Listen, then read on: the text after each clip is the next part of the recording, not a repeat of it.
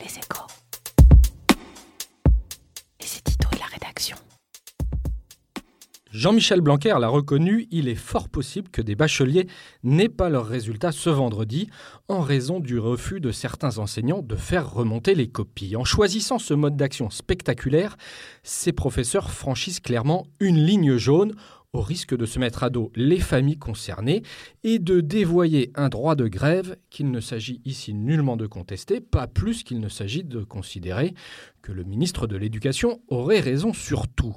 La grève de la surveillance tentée lors des épreuves du bac était déjà une opération polémique rejetée à juste titre par une partie des syndicats. Alors pourquoi une telle dérive elle est la conséquence de l'échec des mobilisations syndicales des 20 dernières années, avec des cortèges parfois massifs, mais sans résultat à l'arrivée, que ce soit sur les retraites ou les salaires. Les enseignants s'organisent dès lors de plus en plus en dehors des syndicats.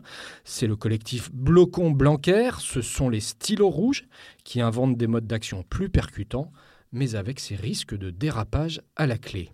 Cette évolution dépasse la seule sphère de l'éducation, on l'a vu notamment dans la police. Le conflit des urgences à l'hôpital est aussi parti non pas des syndicats de médecins urgentistes, comme à l'accoutumée, mais d'autres professions médicales via des coordinations, avec là encore des modalités d'action contestables, comme ces soignants qui se déclarent en arrêt maladie pour faire grève. Le droit de grève est ici très encadré à l'hôpital. Les grévistes, en réalité, travaillent pour assurer la continuité de service.